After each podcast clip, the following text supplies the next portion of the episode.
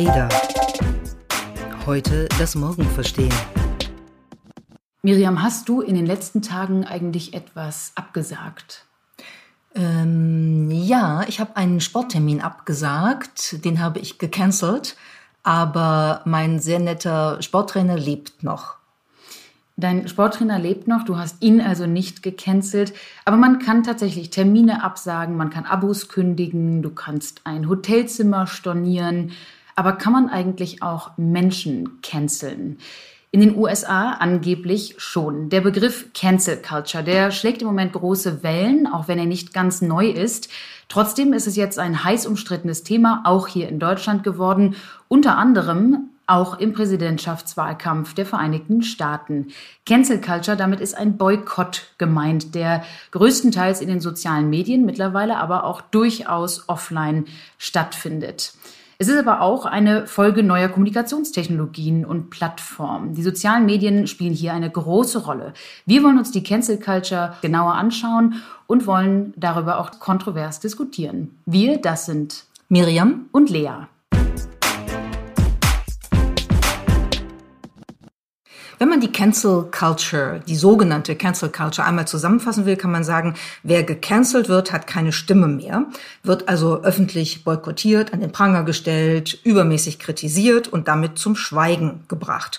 Und es gibt eine ganze Reihe von Beispielen, die wir uns auch mal anschauen wollen. Und äh, um gleich mal mit einem einzusteigen, das ist ein ganz interessantes Beispiel, weil es auch schon sozusagen die die äh, Zwiespältigkeit der ganzen Begrifflichkeit und der ganzen Diskussion zeigt. Und das ist das Beispiel Kanye West, der amerikanische Rapper. Der hat nämlich behauptet, er würde gecancelt, und zwar weil er Donald Trump unterstützt hat. Und das hat er, wie wir hören können. No, I'm, I'm standing in that spot. I love this guy right here. Let me give this guy a hug right here. Ja, der Satz hat Donald Trump, äh, wie man im Video, wenn man sich das anschaut, äh, sehen kann, sehr gut gefallen, hat auch vielen Trump-Fans gut gefallen. Er hat aber vielen Fans von Kanye West überhaupt nicht gefallen. Und das hat dazu geführt, dass äh, schon sehr viel öffentliche Diskussion entstanden ist. Und Kanye West hat dann direkt den Bezug zur Cancel Culture gemacht und sich sozusagen öffentlich als Opfer stilisiert. I've been canceled. I've been canceled before they had cancel culture. Spannend daran ist jetzt allerdings, dass man dazu wissen muss, dass Kanye West exakt zu der Zeit, in der er behauptet hat, er würde jetzt also öffentlich gecancelt, gerade ein neues Album rausgebracht hat mit dem ja, man kann sagen, programmatischen Titel Jesus is King. Und dieses Album hat sofort die Charts gestürmt und ist zu einem riesen Bestseller geworden. Also was da jetzt genau gecancelt, storniert, abgesagt, äh, verneint worden sein soll, kann man genau an diesem Beispiel eigentlich äh, nicht so richtig ähm, nachvollziehen, sondern das hat eher so ein bisschen die Anmutung eines etwas bigotten ähm, Beispiels oder einer etwas bigotten Nutzung des Begriffs Cancel Culture, um sich selber zum Opfer zu stilisieren, das man eigentlich gar nicht ist. Ja, man könnte sagen, Kanye West mag einfach die Kritik an der eigenen Position, nämlich seine Unterstützung von Donald Trump nicht und behauptet deshalb, gecancelt zu sein. Man könnte dazu auch einfach sagen, if you can't stand the heat, get out of the kitchen. Wenn man also die Hitze der Debatte sprichwörtlich nicht aushalten kann, dann sollte man vielleicht gar nicht erst in die Küche gehen. Wir schauen uns gleich an, welche Rolle Twitter in der Cancel Culture Debatte spielt und was Barack Obama und Donald Trump dazu denken. Darüber gleich mehr, jetzt aber erstmal die Werbung. Dieser Podcast wird präsentiert von Scalable Capital. Europas führender Robo-Advisor bietet mit dem neuen Prime Broker eine Trading Flatrate. Kunden können für 2,99 Euro im Monat Aktien und ETFs unbegrenzt handeln sowie über 1300 ETFs kostenfrei besparen. Mehr Informationen gibt's unter Scalable Capital. Übrigens, Kapitalanlagen bergen Risiken. Auch wenn der Begriff Cancel Culture relativ neu ist, so sind es die Beispiele nicht. Denn es gibt natürlich schon seit vielen Jahren Situationen, wo kontroverse Meinungen und Äußerungen zu Konsequenzen geführt haben. Ein fast historisches Beispiel sind die Dixie Chicks. Im Jahr 2003 hat die US-Band ein Konzert in London gegeben. Und zwar genau neun Tage vor der US-Invasion im Irak. Die Leadsängerin der Dixie Chicks moderierte damals den Song Travelin' Soldier an und ganz anders als sonst von ihr gewohnt, sagte sie etwas Ungewöhnliches. The only thing people keep asking is, what are you to say? Do you know what you're to say? And as usual, I uh, didn't plan anything, but I thought I'd say something brand new and just say, just so you know, we're ashamed the President of the United States is from Texas. Übersetzt heißt das, wir schämen uns dafür, dass der Präsident der Vereinigten Staaten aus Texas kommt. Das hat in Europa, also in London, zu viel Beifall geführt, wie wir gehört haben, an anderer Stelle dann nicht so sehr. Konkret ist das eine ganz interessante Szene, wenn man sich die anschaut, weil die Dixie Chicks alle äh, lachen, als die Sängerin das sagt und die Stimmung gut ist und so weiter und man merkt, da passiert äh, gerade was, was noch keiner begreift in dem Moment und dann passiert wirklich sehr sehr viel. Es folgen krasse Morddrohungen, die Fans verbrennen die CDs der Dixie Chicks ähm, reihenweise öffentlich. Die Dixie Chicks werden aus dem Country Radio verbannt, was sozusagen der wichtigste Markt äh, für die Band mit ihrer Musik ist. Und das könnte man durchaus als ein Beispiel dafür nehmen, was äh, heute unter Cancel Culture diskutiert wird. Springen wir einmal zurück in die Gegenwart. Hier in Deutschland wurde kürzlich die österreichische Kabarettistin Lisa Eckert von einem Hamburger Literaturfestival wieder ausgeladen, weil sie bei ihren Auftritten zuvor antisemitische, homophobe und rassistische Witze aufgefahren hatte. Sie wurde also von dem Festival ausgeladen, dann wieder eingeladen und dann wollte aber Eckert selbst nicht mehr kommen. Da kann man sich also fragen, darf man denn bestimmte Witze nicht mehr machen? Es gibt aber viele weitere Beispiele, die ebenso unter diesen Begriff der Cancel Culture fallen. Wir merken aber schnell, es geht in jedem Einzelfall um durchaus andere Bedingungen. Beispielsweise Andrew Sullivan. Andrew Sullivan ist Kolumnist, sehr bekannter Kolumnist und Autor des Magazins New York hat äh, sozusagen auch einen eigenen Blog über viele Jahre gehabt, war früher mal bei The Atlantic und ist äh, im Grunde genommen ähm, ein auch übrigens von mir sehr gerne gelesener provokativer Autor. Ähm, er hat allerdings manchmal sehr, sehr provokative Positionen. Er hat zum Beispiel oft schon von der Transgender-Ideologie gesprochen.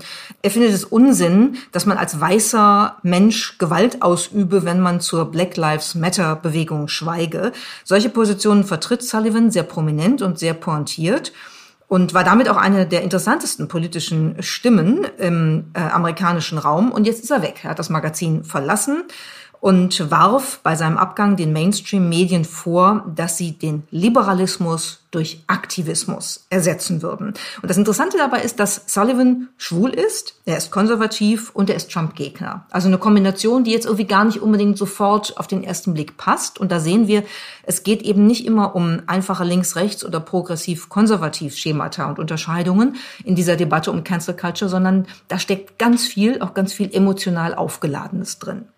Ein ähnlicher Fall war Barry Weiss. Barry Weiss ist eine prominente konservative Autorin. Sie war lange Zeit Kolumnistin bei der New York Times und auch sie hat kürzlich gekündigt. Und in ihrem Kündigungsbrief an die New York Times sagte Barry Weiss, es werde nur mehr veröffentlicht, was der neuen Ideologie der Orthodoxie, das war ein Zitat, gehorche. Und es gebe bei der New York Times eine fehlende Toleranz von großen Teilen der Redaktion und des Managements gegenüber Andersdenkenden. Ein dritter Fall aus den Medien, der aber durchaus einige Unterschiede aufweist, ist die Entlassung von James Bennett, dem verantwortlichen Redakteur für die Meinungsseite bei der New York Times. Bennett musste gehen, weil er ein Stück von einem konservativen Senator aus Arkansas, nämlich Tom Cotton, veröffentlicht hatte, in dem Cotton dazu aufforderte, das US-Militär gegen die eigene Bevölkerung einzusetzen. Aber Bennett gab im Nachhinein zu, dass er das Op-Ed, dieses Meinungsstück, überhaupt nicht gelesen hatte vor der Veröffentlichung und musste deswegen vielleicht ja auch zu Recht aus eigentlich Schluderigkeitsgründen gehen. Dennoch kam auch dieses Beispiel oft vor im Zuge der Cancel Culture. Wir haben also drei recht verschiedene Beispiele. Genau, und das ist vielleicht schon mal eine gute Einsicht, um festzustellen, das ist gar nicht so leicht, was jetzt Cancel Culture denn eigentlich sein soll und was dazugehört. Nochmal hier kurz äh, zusammengefasst. Andrew Sullivan geht, weil er findet, dass die Medien Liberalismus durch Aktivismus ersetzen. Barry Weiss geht, weil sie findet, es gibt in vielen Teilen der Redaktion der New York Times oder auch der Gesellschaft fehlende Toleranz gegenüber Andersdenkenden. Und James Bennett musste gehen, weil er einfach nicht ordentlich gearbeitet hat. Also ein Op-Ed-Chef, der ein sehr kontroverses, klar kontroverses Op-Ed nicht mal liest und auch da das Fact-Checking nicht entsprechend äh, betreibt. Das geht einfach nicht. Und das sind also drei sehr verschiedene Fälle, die alle in den Bereich Cancel Culture fallen. Drei sehr unterschiedliche Beispiele, aber sie haben eins gemeinsam und das ist die Tatsache, dass sie zum großen Teil die Debatte auf Twitter erstmal ausgelöst haben. Ja, Twitter scheint die Plattform zu sein, auf der diese Formen der Cancel Culture oder vermeintlichen Cancel Culture wirklich abgehen. Und ich fand ganz interessant, was äh, Barry Weiss dazu auch in ihrem äh, Kündigungsschreiben an die New York Times geschrieben hat. Sie hat nämlich äh, geschrieben, übersetzt, Twitter steht zwar nicht im Impressum der New York Times, aber Twitter ist sozusagen zum Obereditor, zum Oberentscheider geworden. Ja, mit dieser Anschuldigung spielt Barry Weiss darauf an, dass Twitter natürlich als eine der sozialen Plattformen, auf denen auch durchaus die Medien und die Medienschaffenden unterwegs sind, genau dazu anleitet, sehr schnell über Meinungen auch durchaus herzufallen und vielleicht auch in gewissen Übersprungshandlungen auf Dinge zu reagieren, auf Dinge zu antworten. Aber gleichzeitig, so würde ich jedenfalls argumentieren, geben diese Plattformen natürlich auch eine Möglichkeit, äh, Meinungen überhaupt erstmal loszuwerden, die vielleicht vorher gar nicht gehört worden sind. Genau, eigentlich ist es ja so, dass jeder auf Twitter, wenn er nicht wirklich gegen Gesetze verstößt und dann geblockt wird, was ja jetzt häufiger passiert, dass jeder auf Twitter, jede auf Twitter sagen kann, was äh, die eigene Meinung ist. Und das ist ja erstmal eigentlich eine gute Entwicklung. Wir merken nur an vielen Stellen, dass das eben immer mit zwei Seiten kommt. So gut das auf der einen Seite ist, so gibt es eben auch viele, die meinen, sie dürften wirklich alles rausblasen. Und ähm, das führt dazu, dass äh, sehr schnell Eskalationen passieren, dass Dinge sich zuspitzen, dass Dinge dramatisch werden, verkürzt werden, verkürzt werden Sinn entstellt werden und dass dadurch sozusagen wirklich so, du hast es eben schön gesagt, so eine Übersprungskommunikation eigentlich stattfindet, gegen die man dann gar nicht mehr wirklich ähm, vernünftig argumentieren kann. Also es geht dann meiner Beobachtung nach eigentlich gar nicht mehr um die Argumente, die ausgetauscht mhm. werden, sondern es schießt einer gegen den anderen oder eine gegen die andere. Und das ist relativ sinnlos. Natürlich, wenn man eigentlich eine öffentliche Debatte über kritische Themen und auch kritikwürdige Themen führen will, weil die findet nicht statt, sondern ähm, es wird einfach nur dazu äh, beigetragen, dass, dass Menschen ähm, niedergemacht werden öffentlich und dass es ein Entweder-Oder gibt. Es gibt eine richtige und eine falsche Meinung und dazwischen passiert nicht viel. Ich glaube, dazwischen passiert schon viel. Ich glaube nicht daran, dass es nur eine richtige und falsche Meinung gibt, aber Twitter verleitet dazu, beide Seiten sehr verkürzt zu argumentieren, sehr verkürzt zu auch zu denken. Ich glaube, es ist sehr reduktionistisch. Man versucht mit einzelnen Adjektiven die andere Seite abzutun. Äh, meinetwegen das eine als phob zu beschreiben und das andere dann aber als hysterisch oder als sensibel. Beides sind legitime Meinungen. Man muss aber auch die Gegenmeinung inhaltlich aushalten können. Ich sehe eher das Problem in der verkürzten Darstellung der jeweils anderen Seite. Vielleicht ist ein äh, schönes Beispiel in dem Zusammenhang auch, dass Twitter neulich ja öffentlich äh, darüber geredet hat, äh, dass sie jetzt Warnhinweise aufnehmen wollen für Menschen, die etwas retweeten, das sie offenkundig nicht gelesen haben, was man ja relativ schnell algorithmisch feststellen kann. Und ich glaube, das ist eigentlich ein ganz schlauer Ansatz. Das klingt ein bisschen schulmeisterlich, aber im Grunde genommen geht es genau um die Punkte, die du genannt hast, dass man nicht übereilt etwas beschreibt, sondern sich Zeit zum Nachdenken und zum Reagieren gibt, dass man wirklich weiß, worüber man eigentlich twittern will, dass man gelesen hat, was die andere Position im Detail ist und dass man dann vielleicht auch in einer bestimmten Hinsicht maßvoll äh, damit umgehen kann, anstatt gleich irgendwie alles rauszublasen und damit vollkommen über die Stränge zu schlagen. Ich glaube, das ist so ein bisschen die Dynamik von sozialen Medien, die ist nicht neu, aber wir merken in der Debatte um Cancel Culture, dass das wirklich im Moment sehr stark wieder äh, in den Vordergrund tritt und das Zitat von Barry Weiss, Twitter ist im Grunde genommen nicht im Impressum der New York Times, aber ist der oberste Entscheider, das oberste Entscheidungsgremium, heißt ja auch sozusagen auf ihre eigene Zunft, auf die Journalistinnen und Journalisten zurückgespiegelt, dass die sich auch nur nach Twitter richten und nicht mehr nach ihrem äh, lang erlernten äh, Einschätzungsvermögen, was wichtig ist, was relevant ist, was welche Priorität hat, wie man das recherchiert und gegencheckt und so weiter und so fort. Das ist schon ein ziemlich heftiger Vorwurf, eigentlich an die Medien, aber auch an die ganze öffentliche Debatte, den wir hier finden. Du hast eben gesagt, dass es auch dazu verleitet, eben weniger überhaupt tiefgehend nachzudenken über das Argument der anderen. Und genau das hat auch Barack Obama Ende letzten Jahres schon kritisiert. Da macht er sich tatsächlich Gedanken drüber, sagte er, hören wir da doch mal rein. Um, but I do get a sense sometimes now among certain young people, and this is accelerated by social media, there is this sense sometimes of the way of me making change is to be as judgmental as possible about other people. And that's enough. Like if I tweet or hashtag about how you didn't do something right or used the word wrong verb or then I can sit back and feel pretty good about myself because man, you see how woke I was? I called you out. you know, that's not that's not activism. That, that's not bringing about change. If, if all you're doing is casting stones, you know, you're, you're probably not going to get that far. That's easy to do.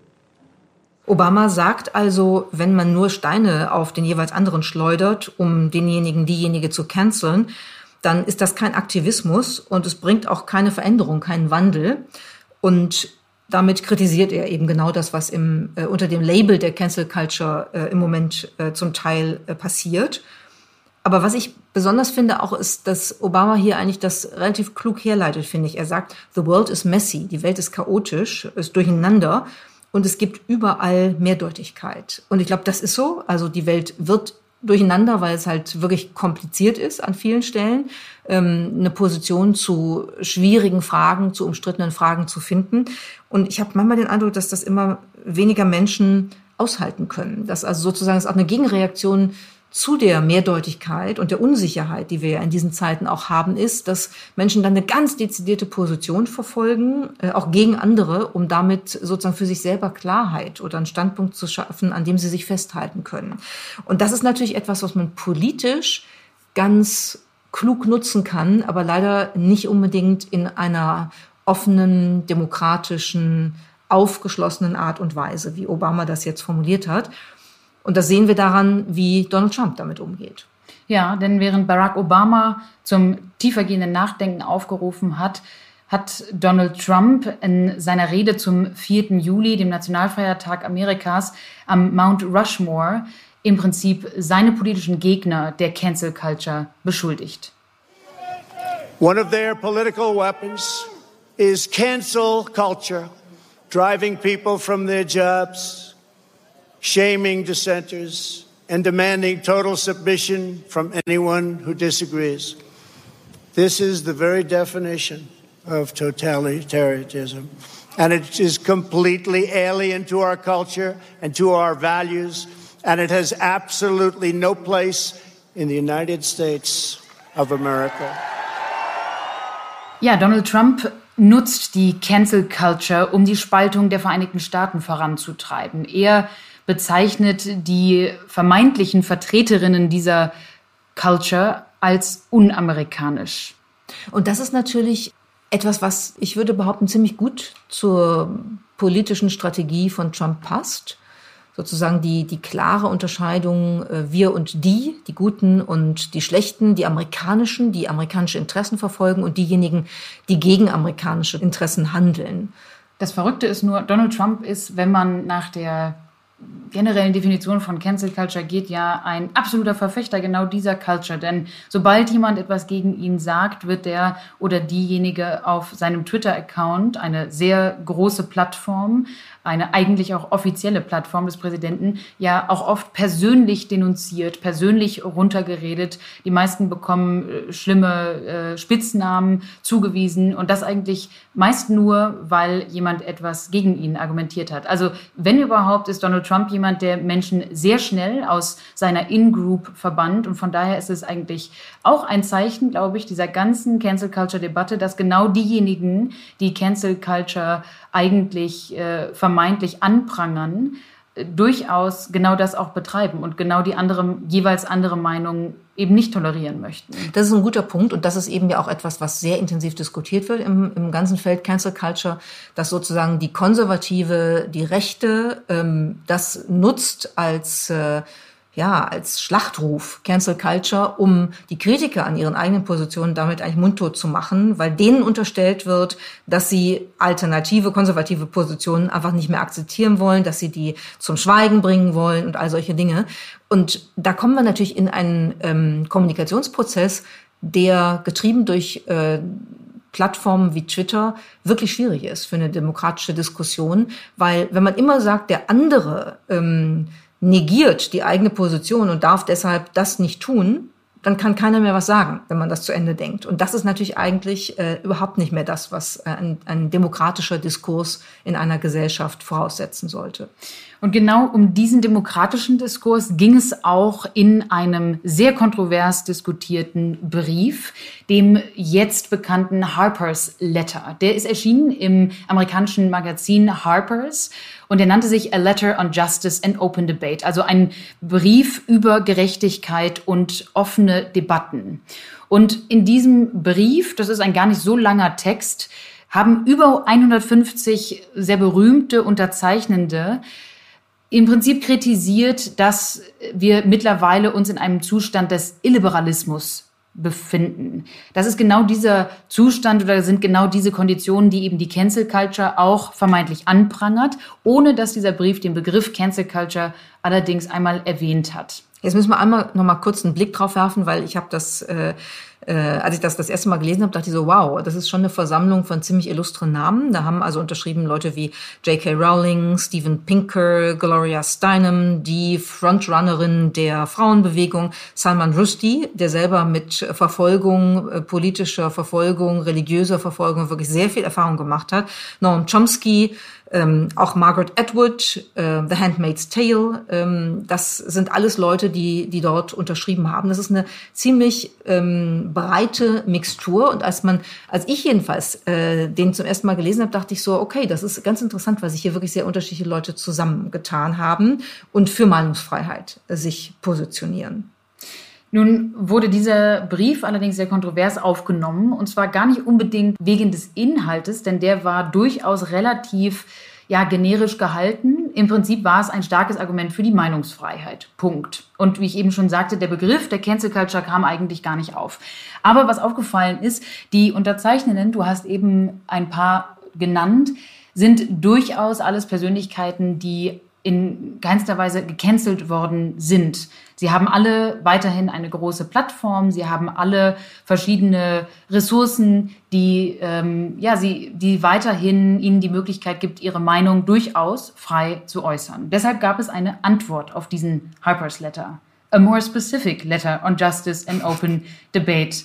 Auch der wurde von über 150 Menschen unterzeichnet, aber es ist aufgefallen, die waren durchaus nicht so bekannt, hatten nicht so große Reichweite wie die des Harper's Letters. Und der große Unterschied in diesem zweiten Brief war eigentlich, dass er sich mehr mit den Fragen von Macht und Ungleichheit beschäftigt hat. Denn wie ich eben versucht habe rauszuarbeiten, war der erste Brief dann eben doch einer, der ähm, durchaus diesen Punkt ignoriert hat, dass vielleicht diejenigen, die sowieso ein Mikrofon haben, durchaus sogar ein Megafon haben, in einigen Fällen mit Millionen von Menschen, die ihnen zuhören, die sie lesen, dass genau die vielleicht nicht diejenigen sind, die sich über Kritik, so wird es ja manchmal wahrgenommen, diese Anschuldigung der Cancel Culture, die sich über Kritik großartig äh, aufregen müssten.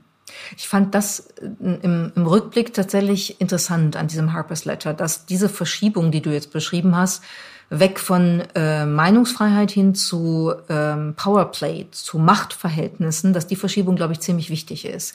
Weil wenn man sich das genau anguckt, auch das Beispiel von Donald Trump, was wir eben äh, genannt haben, ein Präsident, der hunderte von Millionen Follower auf Twitter hat, hat einfach eine Plattform, äh, wo er sehr wohl canceln kann. Er kann auch ganze Unternehmen, was ja auch schon geschehen ist, plötzlich vors Ausstellen, indem er die Öffentlichkeit aufruft, äh, deren Produkte nicht mehr zu kaufen, weil da irgendjemand was politisch Falsches oder Unangenehmes gesagt hat.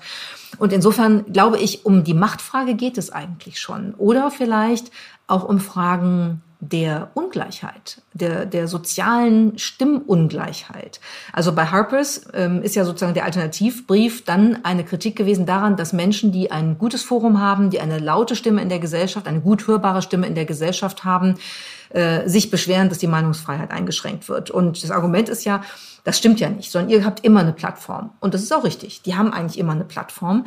Ähm, und die anderen, die nicht so bekannt sind, nicht so prominent sind, haben weniger eine Plattform. Das stimmt, aber es ist natürlich kein neues Phänomen, ne? sondern das ist auch eine Frage, ähm, die mir dann so in den Sinn gekommen ist, wo ich denke, wie will man das lösen? Will man sozusagen einen Gleichheitsgrundsatz für öffentliche äh, Gesprächsanteile ähm, aufsetzen? äh, unabhängig davon, wer was zu sagen hat, wie gut das ist, also gerade in der Literatur ähm, und so ist das natürlich schwierig. Ähm, und so sind beide Argumente, glaube ich, äh, kritikwürdig wiederum, der Harper's Letter, aber auch der, der Gegenbrief äh, gegen den Harper's Letter und zeigen, dass es hier zum Teil sicher um, um äh, Äußerungsfreiheit, um Meinungsfreiheit geht, aber es geht ganz viel um Macht. Auf Englisch finde ich eine, einen Unterschied, den man hier gut ziehen kann, immer ganz schön. Das ist Freedom of Speech, das ist die Meinungsfreiheit, versus Freedom of Reach. Das ist eine Freiheit, die es so nicht gibt, jedenfalls äh, nicht in einem Amendment, wie es die Meinungsfreiheit in Amerika ja ist, nämlich das First Amendment, ein sehr wichtiger Zusatz zur Verfassung. Freedom of Reach würde also heißen, ich habe auch die Freiheit, äh, eine Reichweite, eine bestimmte, ein bestimmtes Publikum zu haben. Und da würde ich sagen, das gibt es so nicht. Jeder kann seine Meinung äußern. Wenn aber, Beispiel Kanye West, obwohl er sein Publikum so kann man argumentieren, gar nicht verloren hat. Wenn nach dem Support von Donald Trump einem Kanye West das gesamte Publikum abbricht, dann muss er damit leben. Das ist eine Entscheidung, die seine Fans natürlich auf Basis seiner politischen Meinung einfach treffen können. Sie hätten auch sagen können, mir gefällt die Musik nicht mehr, kaufe ich nicht mehr. He does not have freedom of reach. Niemand verspricht einem Kanye West, eine bestimmte Reichweite zu haben. Da hast du total recht. Da bin ich vollkommen bei dir. Und das ist das Risiko, was man äh, als Künstler, als Autorin, als sonst was hat. Vor allen Dingen, wenn man sich öffentlich politisch äußert und das äh, dann von äh, möglicherweise sogar den eigenen Fans als kritikwürdig betrachtet wird. Wo ich eine andere Sicht habe, ist äh, im Hinblick auf Freedom of Reach. Also ich glaube, im Grunde genommen, wir haben eben über Twitter geredet, hat ja heute jeder, jede die Möglichkeit, über Twitter sich zu äußern. Und wenn die Punkte gut sind, so könnte man argumentieren, dann wird es dafür eine Öffentlichkeit geben. Dann werden die geretweetet, dann werden die gelesen, verteilt, weiterverbreitet, dann gehen die äh, viral, haben also ein, ein, eine hohe Reichweite plötzlich. Die Chance hat potenziell jeder. Was, wo ich nicht mitgehen würde, ist, dass es sowas wie ein Recht, ein Anrecht auf Reach auch gibt von Menschen, die jetzt vielleicht nicht berühmt sind, die dann anderen, die berühmter sind und deshalb eine größere Plattform haben, sagen können, ähm, ihr äh, habt, äh, ihr seid ein Problem, weil ihr eben sozusagen äh, etabliert seid in der öffentlichen Meinungsdebatte. Und das wollen wir so nicht. Ich finde, das, das kann man, das kann man auch nicht machen. Also es ist beides schon in Ansätzen, finde ich, ideologisch aufgeladen, was da passiert. Ein schönes Beispiel dafür ist ja vielleicht der Fall J.K. Rowling. Über den haben wir beide uns ja durchaus auch gestritten, weil wir den anders sehen. J.K. Rowling ist, wie wahrscheinlich jeder und jede, die diesen Podcast hören, äh, wissen, eine weltberühmte Kinderbuchautorin. Sie hat die Harry Potter-Serie geschrieben, die sieben Bücher, die auch durchaus meine Kindheit äh, mitbestimmt haben. Jedenfalls haben sie sie begleitet. Und J.K. Rowling ist bislang eigentlich bei weitem nicht als illiberal aufgefallen. Und sie hat im vorherigen Jahr erst einmal Aufruhr ausgelöst, als sie ihren augenscheinlichen Support auf Twitter für eine Frau verkündete, die selbst behauptete, Opfer von Cancel Culture geworden zu sein, wegen ihrer Haltung zu Transgender-Rechten. Da gab es also schon eine erste Debatte und die wurde dann dieses Jahr nochmal hochgekocht. Denn J.K. Rowling hat sich auf einen Tweet der Vereinten Nationen geäußert. Da ging es um Menstruationshygiene. Ja, und das ist vielleicht ganz interessant, weil darüber haben wir uns ja auch schon auseinandergesetzt. Ähm, J.K. Rowling hat da so einen etwas suffisanten Tweet abgesetzt, wo sie sich darüber ähm, mokiert, dass eben in diesem Projekt immer von People who menstruate, von Menschen, die menstruieren, gesprochen wird. Und sie sagt, warum kann man heute eigentlich nicht mehr Frauen sagen? Und die Frage habe ich mir auch gestellt, muss ich tatsächlich zugeben. Der Artikel spricht ja nur in der Schlagzeile von People Who Menstruate. Im Artikel selber wird dann deutlich gemacht, dass es hier geht um Frauen, um Mädchen und um nicht-binäre Personen, die alle menstruieren. Ich finde, das ist inklusive Sprache, die ist sehr akkurat. Es geht um Menschen, die menstruieren, im Artikel, so auch in der Schlagzeile. Ich habe nichts gegen, gegen äh, inklusive und akkurate Sprache, das ist vollkommen okay. Ähm, ich glaube nur, äh, dass es inzwischen sehr weit geht, wie wir mit Sprache an der Stelle umgehen. Und ich kann die Ablehnung von J.K. Rowling da tatsächlich verstehen, weil ich auch finde, dass man, so sehr man manche äh, nicht-binäre Personen inkludiert, so exkludiert man dann eben wieder andere, indem man beispielsweise ähm, Menstruieren als eine Funktionalität, die irgendeine Voraussetzung für irgendwas ist, damit etabliert. Also ich finde, das ist ein technischer Begriff und ich würde den nicht benutzen. Gut, J.K. Rowling hat das auch so deutlich gemacht, dass sie das, ähm, so kann man es glaube ich sagen, lächerlich findet. Sie hat, du hast es eben gesagt, einen sehr suffisanten, suffisanten Tweet dazu veröffentlicht und das führte dann zu sehr vielen Reaktionen auf Twitter. Einige davon total überzogen, einige davon forderten, dass äh, ihre Bücher verbrannt werden sollen etc. Aber viele haben sich auch sehr nuanciert und ähm, auch durchaus in langer Form darüber geäußert, warum sie das doch sehr ja von irritiert bis schockt Daraufhin hat J.K. Rowling dann einen langen Blogartikel veröffentlicht, in dem sie ihre Position klargemacht hat. Und ohne jetzt in den total en Detail reinzugehen, kann man, glaube ich, sagen, äh, das war ein Beispiel dafür, dass jemand eine kontroverse Haltung, nämlich eine kontroverse Haltung in diesem Fall zum Thema Transgenderrechten hat und daraufhin krasse Reaktionen bekommen hat. Ich habe eben schon gesagt, einige sehr überzogen und einige auch sehr dezidiert und nuanciert ausgeführt. Ich würde dazu ganz klar sagen, J.K. Rowling darf diese Meinung haben, sie darf sie auch öffentlich formulieren, sie hat eine riesige Plattform dafür. Ich glaube, sie muss aber ebenso aushalten, dass es dadurch ebenso starke Meinungen äh, gibt, die eben gegen ihre sprechen, die auch durchaus Beschreibungen, Adjektive wie transphob inkludieren, denn das kann man bei ihrer Meinung durchaus so sagen. Und ich würde sagen, das ist eine Debatte. Das ist eine Debatte, die man führen kann. Ich bin tatsächlich auch da nicht der Meinung, dass das transphob ist, sondern ich habe das, das Stück, was sie auf ihrer Website veröffentlicht hat, wirklich sehr, äh, ein paar Mal sehr intensiv gelesen und sie schreibt da ja aus einer sehr persönlichen Perspektive, aus der Gewalt, die sie in ihrer Beziehung erfahren hat und leitet das so her und ich finde es einfach extrem schade, dass wir inzwischen an einem Punkt angekommen sind, wo es nicht mal mehr die Differenzierungsfähigkeit gibt, jemandem zuzugestehen, dass er oder sie, was J.K. Rowling selber schreibt, so betroffen ist aus einer persönlichen Erfahrung, dass dann vielleicht auch eine andere Einschätzung zu einem äh, Thema wie ähm, Transgender, äh, es geht ja ganz konkret darum, dass äh, Transgender Frauen eben dann auch äh, Frauentoiletten benutzen dürfen und dadurch fühlt J.K. Rowling sich bedroht. Sehr verkürzt habe ich das jetzt. Aber aus ihrer Perspektive, finde ich, kann man nachvollziehen, warum sie das schreibt. Man kann es dann total kritisieren, da bin ich bei dir. Nur die Frage ist, wie. Und es gibt eine Menge an sehr differenzierten Kritikpunkten, die auch sehr deutlich formuliert sind. Und dann gibt es eben die, äh, die sagen, äh, du solltest in die Hölle gehen, deine Bücher werden verbrannt und du solltest umgebracht werden und was auch immer da alles kommt. Und da hört's auf, weil das gehört nicht zu einer Debatte und auch nicht bei sensiblen Themen kann man so öffentlich auf Menschen reagieren, die eine Position geäußert haben, die auf mehreren Seiten sehr differenziert dargelegt ist, auch wenn man sie vielleicht nicht teilen mag.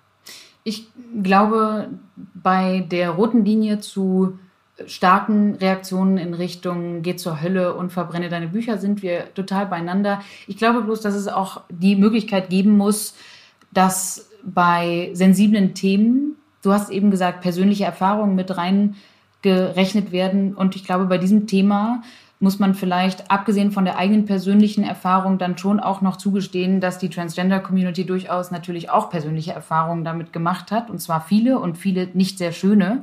Und dadurch sind, glaube ich, in dem Artikel von J.K. Rowling einige Stellen und Beispiele und Formulierungen zustande gekommen, die dann doch sehr unsensibel wirken, sehr unbedacht. Gerade das Beispiel der Toiletten, der Frauentoiletten in diesem Fall, in ihrem Fall. Deshalb würde ich mir wünschen, dass es bei politischen Themen, die wirklich Menschenleben angehen, dann doch auch eine gewisse Differenzierungsfähigkeit gibt. Bei jedem Argument, bei jeder Logik, die sie vielleicht meint aufzuführen, ähm, hätte ich mir gewünscht, dass sie über ihre Beispielauswahl dann doch ein bisschen länger nachgedacht hätte. Vielleicht ist das trotzdem aus einer psychologischen, emotionalen Perspektive ähm, schwierig, wenn man ja nicht allein vernunftgesteuert argumentiert, sondern eben auf äh, die persönlichen Erfahrungen zurückgreift. Also ich habe da Verständnis für. Ähm, da haben wir uns ja schon intensiv darüber auseinandergesetzt. Das ist auch ein Teil, wie die Idee dazu zustande gekommen ist, mal über Cancel Culture zu reden. Und inhaltlich sind wir da weit auseinander. Ich glaube, wo wir wahrscheinlich wieder zusammen sind, ähm, ist die Tatsache, dass äh, eine Stelle ähm, mich dann auch äh, ein bisschen geärgert hat in dem Stück von J.K. Rowling. Sie schreibt nämlich, äh, ich muss inzwischen vier oder fünfmal gecancelt worden sein und jetzt kam das nächste. Und da würde ich gerne mal dein Argument von vorhin aufgreifen. J.K. Rowling ist natürlich nicht gecancelt. J.K. Rowling verkauft Milliarden von Büchern, ist Milliardärin und alles, was sie sagt, wird von hunderten Millionen Menschen wahrgenommen. Also da kann von Canceln keine Rede sein. Und das ist dann tatsächlich auch ein Missbrauch eines Wortes, wo sie auf eine Art implizit, vielleicht nicht gewollt dazu beiträgt, ein Konzept zu stützen, über das, über das wir jetzt eigentlich zum Ergebnis kommen, dass es nicht hilfreich ist, sondern dass es eine politische Instrumentalisierung ist, die eigentlich die gesellschaftliche Spaltung vorantreibt und nicht hilft, sich wirklich kritisch, konstruktiv kritisch über äh, kontroverse Themen auseinanderzusetzen.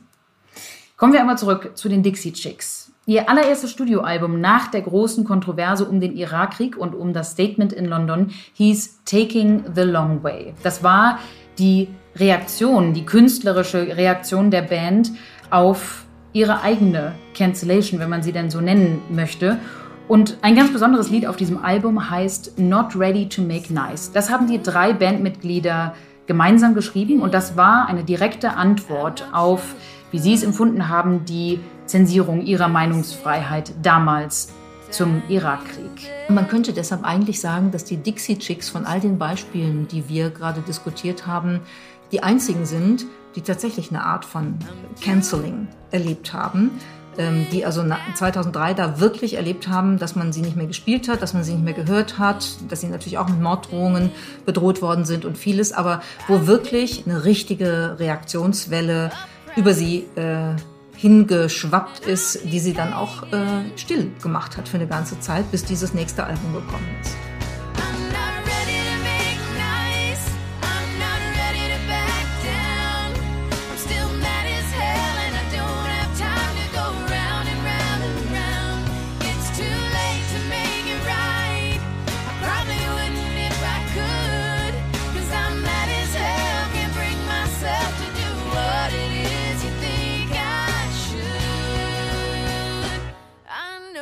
Ja, und ich glaube, für mich liegt der Unterschied in all diesen Fällen tatsächlich in den Machtdynamiken. Also die Dixie Chicks, die haben damals die Mächtigen kritisiert, den US-Präsidenten zum Beispiel, und wurden dafür auch von den Mächtigen, nämlich den Radiosendern, die in der Country-Music-Szene wahnsinnig wichtig sind, zensiert. Und in vielen anderen Fällen, auch die wir heute besprochen haben, geht es meiner Meinung nach um mächtige Personen, zum Beispiel weltberühmte Schriftstellerinnen oder Journalisten, die über Themen sprechen, die Minderheiten beispielsweise betreffen. Und dafür werden diese mächtigen Personen dann kritisiert und trotzdem behalten sie ihre Plattform.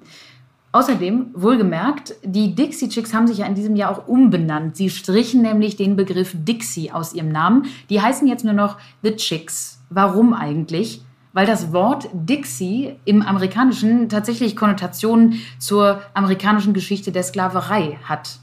Die Chicks, die scheinen also, so empfinde ich es jedenfalls, durchaus Respekt dafür zu haben, dass sich manchmal gesellschaftliche Dynamiken auch verändern können und dadurch auch neue Sensibilitäten für Themen entwickelt werden können.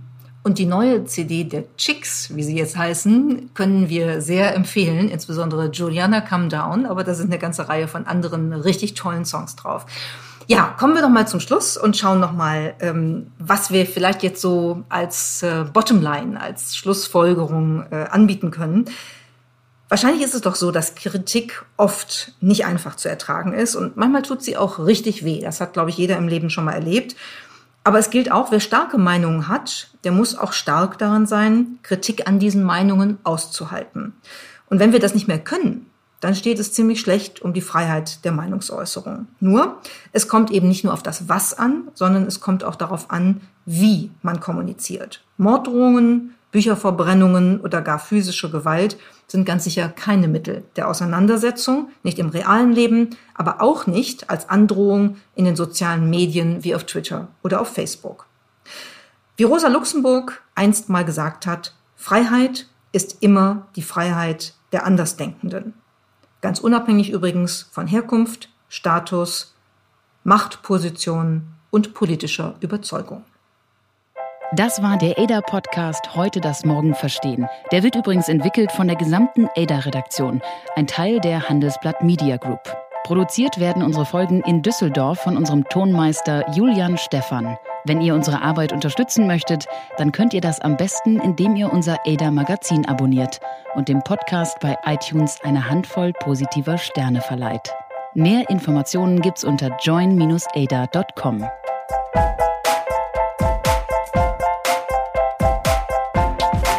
Ada. Heute das Morgen verstehen.